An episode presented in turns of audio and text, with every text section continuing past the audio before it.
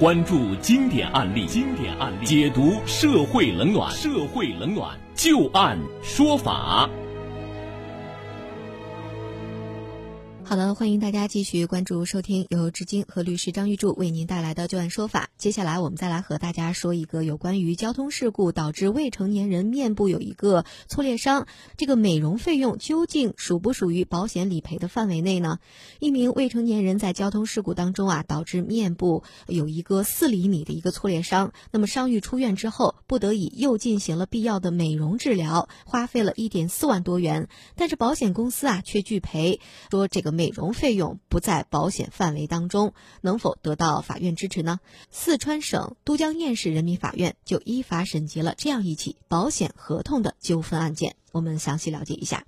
在二零一六年六月四号晚上七点半左右啊，向某是驾驶着小型轿车在都江堰市一个路段停车开门的时候，与同向左侧沿路行驶的小宋所骑行的自行车相撞了，导致汽车受损，而小宋右面部有一个达四厘米的一个挫裂伤，小宋医院住院了六天之后出了院。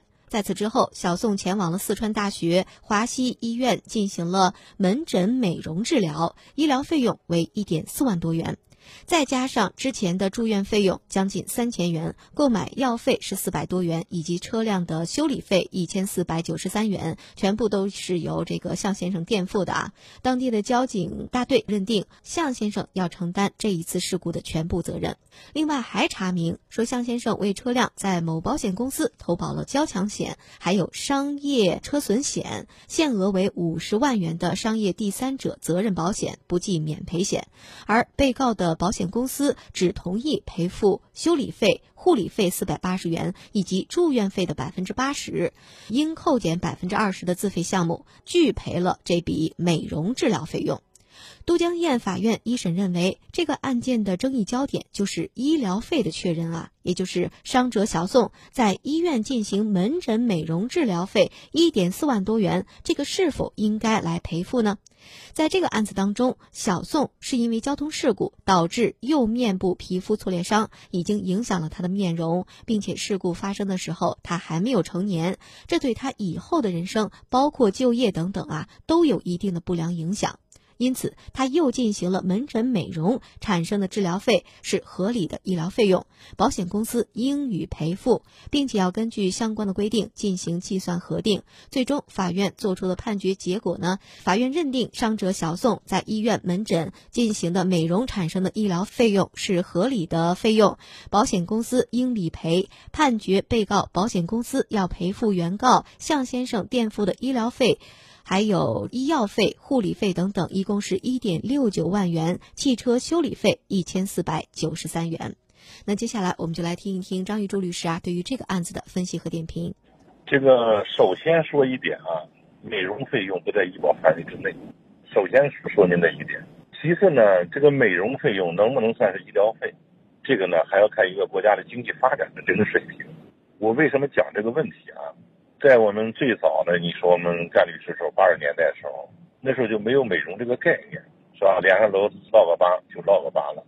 其次呢，当时也没这种技术，是吧？因为你经济这个落后，你在满足人们这个需求的时候，他只能说这个基本的需求。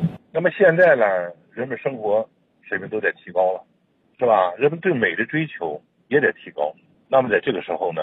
更加重视人的这种心理上的需求，所以说呢，在这个时候呢，你说美容费计算到这个这个医疗费里边，应该不应该赔他？目前啊，在实践当中掌握的过程当中，这个呢，现在呢开始法院逐渐开始判开了。嗯，就过去是不赔的是吧？哎，基本上你说我去疤痕，赔到你家里切菜吧，是不是？谁给你去疤痕去？嗯，但是现在现在呢，这样的判决结果出来了是吧？现在现在已经开始了。嗯，呃，基本上现在你要说去疤和那个这种，基本上法院都能接受。过去说句实在话啊，你要提出去疤痕这个要求，首先人们都不太接受了，是吧？你看这人这这刀来刀的，我赔你钱了，是不是？嗯，你还要去疤痕去，是不是？你还这你还你还再怎么怎么着了？所以基本上人们就，基本上人们就不太接受。嗯，后来逐渐逐渐逐渐的开始接受了。为什么逐渐接受啊？还是人们生活水平提高了。嗯。是吧？人们这个需求需求提高了那么在这个时候呢，你说逐渐逐渐发现就开始摊开了。呃，虽然医保没有把人列入到这个医保范围之内，因为医保列不列呢，它也得再有个有个经济发展，是吧？嗯你的医保是满足人们基本的医疗保障需要，你你也得注意这个问题，基本的医疗保障需要，它是指的是这个问题，是吧？所以说你要说医保，我们国家再逐渐再再再再有钱了，是吧？再有钱了，是吧？钱又多了，那么在这个时候呢，你说再满足人们这种需求行不行呢？把它也纳入医保范围之内行不行呢？完全可以，还要看医保的这个费用高低了。嗯嗯所以说呢，医保在没有列入的时候，是吧？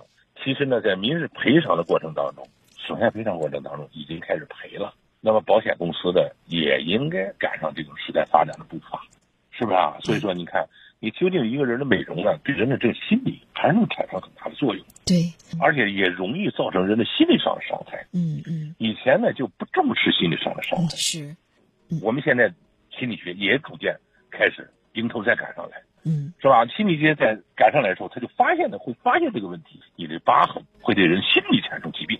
那心理产生疾病之后呢，你说治疗疤痕应该不应该保险公司赔呢？